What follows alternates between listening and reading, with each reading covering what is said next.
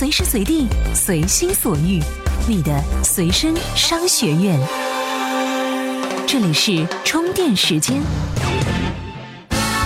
互联网思维和电商知识结构缺失，需要精准的治愈系服务。充电时间，电商治愈系。大家好，这里是电商治愈系频道，我是静月。我们的节目到今天啊，已经在各大平台上更新了近三十期。那陆陆续续呢，也有很多的听众朋友啊，怀着获取更多新鲜干货的憧憬啊，是加入了我们的微信群。经常呢，这里边是各种分享不断啊。其中有一个叫晶晶的姑娘，算是比较晚才进来的，前几天呢就在群里边突大神啊，因为她觉得这同行啊是越来越多了。那其实呢，我们创建的这个地区交流群和频道综合群的意义，就是让同行们在同一个语言环境里交换思想。嗯，欢迎各位。好啦，话不多说，现在进入资讯环节。每日必知。近日，iPhone 六出现在江门海关罚没财物的拍卖标的物名单中，吸引了不少眼球。据悉，拍卖的五台 iPhone 六均已开封，但其中几台没有配备充电器，起拍价一点八五万元，平均每部三千七百元。经过六次叫价，五台 iPhone 六以二点一五万元，平均每部四千三百元的价格成交。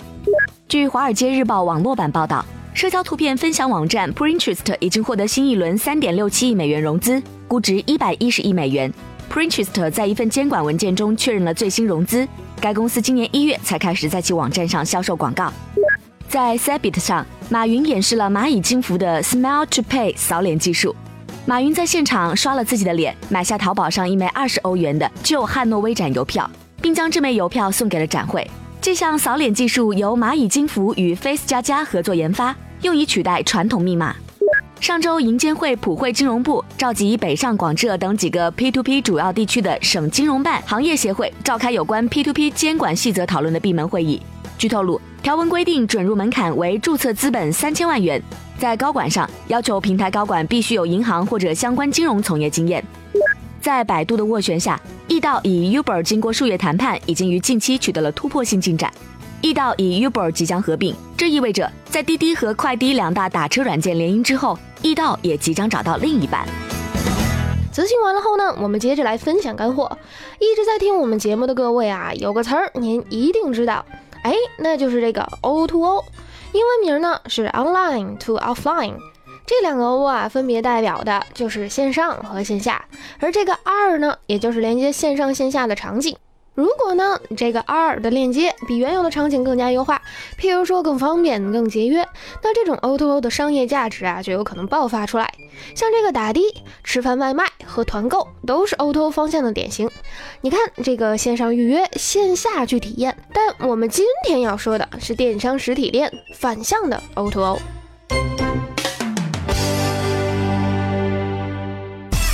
电商实体店体验拉客的节奏，在打通线下实体店这件事情上，电商们的思路似乎很明确，就是解决和消费者最后一公里的问题。线下店要做的事很简单，体验和拉客。但是电商们的实体店嘛，在目前看来，充其量也就是个会员俱乐部。这样做的原因其实很无奈。尽管线下零售市场是饱受电商的冲击，但依然有着强大的生命力。对于没有电商使用习惯的八零前来说，实体店依然是不二选择。那借力线下实体店来拓殖新的消费人群和消费市场，就成了电商大佬们在价格大战的红海中脱困的关键所在了。否则，实现显著盈利依然遥遥无期。那么问题来了，这些实体店的形态应该如何呢？在电商大佬们现在推出的模式中，其实都有很鲜明的亮出来体验的大旗。以顺丰嗨店为例，它遍布城乡，将前台从线上搬到线下，除了方便网购人群订货、取件和退货外，更核心的方向是帮助没有网购习惯和经验的人群熟悉电子商务，培养消费习惯。这种电商体验模式，其实在过去一年就一直存在，尤其是在奢侈品上。譬如早年的珠宝电商就曾在多个城市租赁写字楼，提供样品给消费者选择，并由店员引导帮助下单。这虽然降低了仓储压力，最终并没能推而广之。业内人士说，是因为奢侈品的品牌粘度让这种体验变得乏味。而当奢侈品变成长尾状态下的百货时，会怎么样呢？货品展示将形成压力。表面上，电商大佬们是找到了破解之法，但是如某顺丰嗨店，店中的墙上、橱窗上展示的商品是五花八门，既有水果、蔬菜、婴儿奶粉、高档红酒，也有数码家电、手表、首饰、化妆品、服饰，但没有一个是实物，全是图片。消费者预购店内展示商品，通过电子触摸屏、平板电脑下单，快递送货上门，这不还是电商的标准流程吗？只是场景从我的地盘搬到了电商的地盘，多了店员导购。而这其实就和早就存在的那些某宝代购店没有本质区别。比起实体零售店来说，价格是有优势，但依然不能所见即所得啊。这线上的优势在电商实体店是没有得到充分的体验。但如果仅仅只是把它作为一个团购技能培训中心，又有点前景不明。或许更有用的方法是让电商实体店变成退货中转站，而不是消费者直接找快递，降低一个单边的退换货成本而已。上面的内容我们感谢张书乐先生的贡献。那同时呢，也欢迎新来的听众朋友们关注我们充电时间的微信公众号，获取更多、更多、更多、更多、更多的行业干货。怎么样关注我们的微信公众号呢？您在微信内搜索“充电时间”，就可以找到加 V 的我们了。关注后赶紧开始每日签到，积分可以兑换礼品哦。欢迎回来，这里是电商治愈系频道，我们继续来分享干货。这最近啊，微信官方是动作频繁。你看，这上个星期，哎，我们的节目也播出了，微信在内测购物圈。再到这几天，微信发布了五千字的朋友圈规范，也是在疯传啊。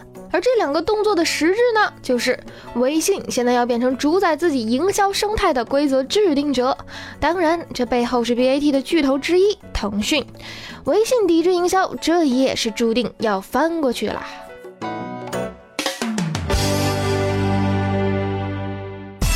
从抵制营销走向主宰营销，微信的网络社交法则。微信对营销的警惕和反感是有名的。很早的时候，微信的产品总监曾明就在一次公开场合上说：“微信不是营销工具。”后来，微信做了一些妥协，它的口号成了“我们反对恶意营销”。但总体上说，微信对营销还是有着一丝敌意的。但是，微信的一个重要方向 O2O 和营销是不可能隔绝的。大量线下商家上了线上，第一个想法就是做营销。微信囤积了含有社交链条的数亿活跃用户，让企业不在微信上做营销几乎不可能。营销的意图是什么？其实就是想尽各种办法让你关注我。社交网络时代到来后，又多了一条，想尽各种办法让你帮我吆喝。可以说，任何营销行为都是引诱关注、引诱分享。差别在于，有的做的趣味十足，有的则显得有点赶鸭子上架。营销这件事儿，只有这样的意图，这里很难区分什么叫恶意，什么叫善意。好营销、坏营销的区别不在于营销业者的意图，而在于被营销者的感觉。如果后者的感觉是你丫烦不烦，大概就可以被归于坏营销，但依然很难说你丫恶意的。赚钱嘛，有啥恶意善意的？但用户感知这个是坏营销这件事儿，严谨的讲，求证过程非常累。毕竟这事儿不能听十个人百个人的，而且有时候用户的话也不靠谱。一个脚癣患者可能需要一个治脚癣广告，但出于可以想见的原因，他会表达说这个广告不是针对我的，我烦得要死。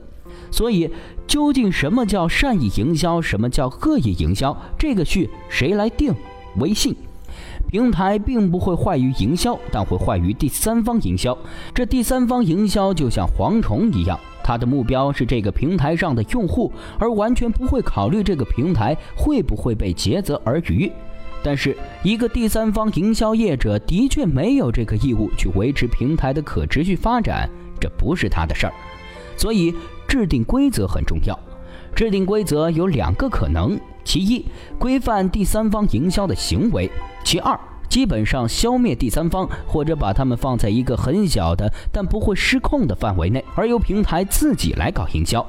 如果第三方业者想做营销，对不起，得经我许可。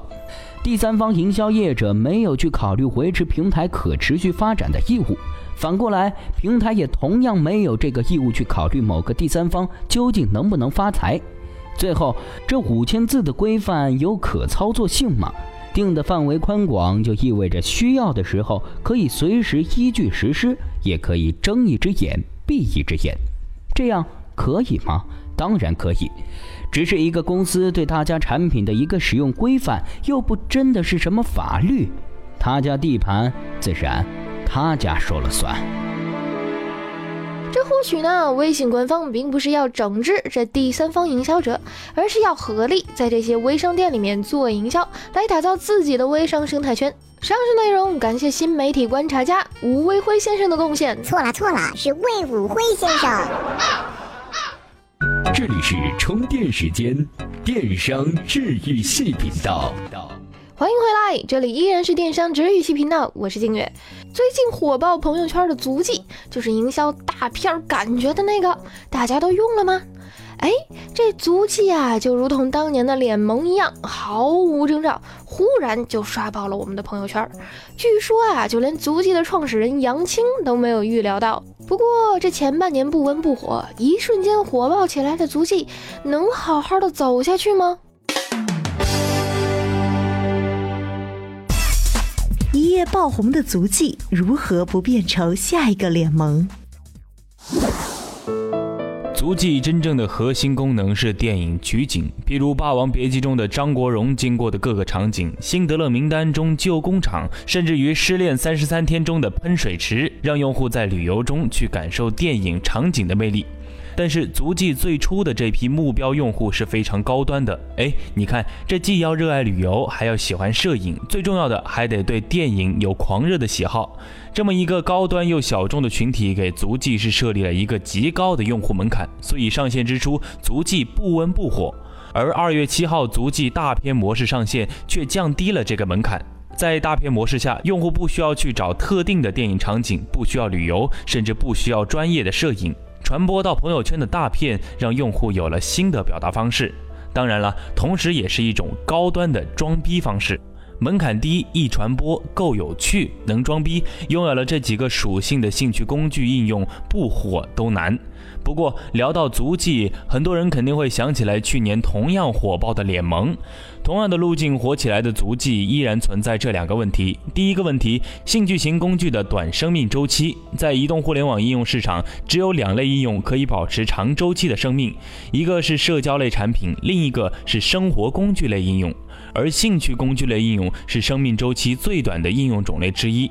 最开始，兴趣型的应用可以凭借某个功能很快吸引用户的兴趣，但时间久了，用户玩腻了，也就没兴趣了。大片模式可以为足迹带来足够的用户，但如何快速沉淀这些用户，是足迹当前最需要解决的问题。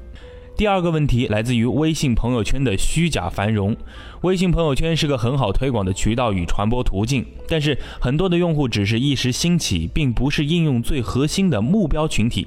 足迹同样面临这个问题，做电影图片社区不温不火，依靠大片模式占领微信朋友圈带来了繁荣，但如果不能清醒地认识到这个问题，又会是下一个联盟。目前足迹的社区门槛太高，太高端的玩法无形中阻隔了很多用户的进入，因此降低社区的门槛，找一个最简单的社区玩法是当前足迹最需要做的。这第一，足迹已经被盯上了深深的电影印记。对于足迹来说，可以尝试用大片模式帮助用户制作微电影。大片模式火爆之后，每个用户会产生很多张照片，足迹可以用简单的功能将用户的照片串联起来，帮助用户制作属于自己的微电影。这样不仅可以留住很多微电影爱好者，更能激起用户的兴趣。要知道，每个人心中都有一个导演梦。当然，还可以和电影发行商合作，让用户使用电影图片或者场景，为自己喜欢的电影明星或近期上映的电影制作新的微电影。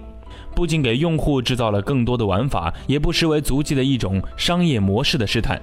这第二点就是立足大片模式，涉足图片社交，这可以给用户一张图片，让用户创建出无数的场景，更多的玩法与风格的选择，然后再将用户创建的图片场景与风格进行汇总分类，将相同兴趣的用户聚合在一起，帮助他们找寻兴趣的共同点。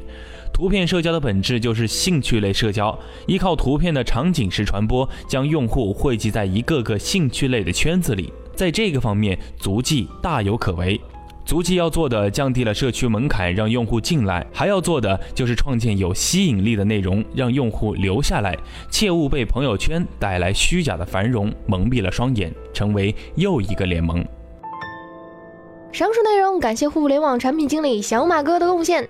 那我们今天的节目到这里也告一段落啦。那也欢迎新来的朋友关注我们充电时间的微信公众号，加入电商治愈系的微信交流群，我们一起获取高效能生活的第二十五个小时。OK，下期再会喽。怎样才能加入我们的微信交流群呢？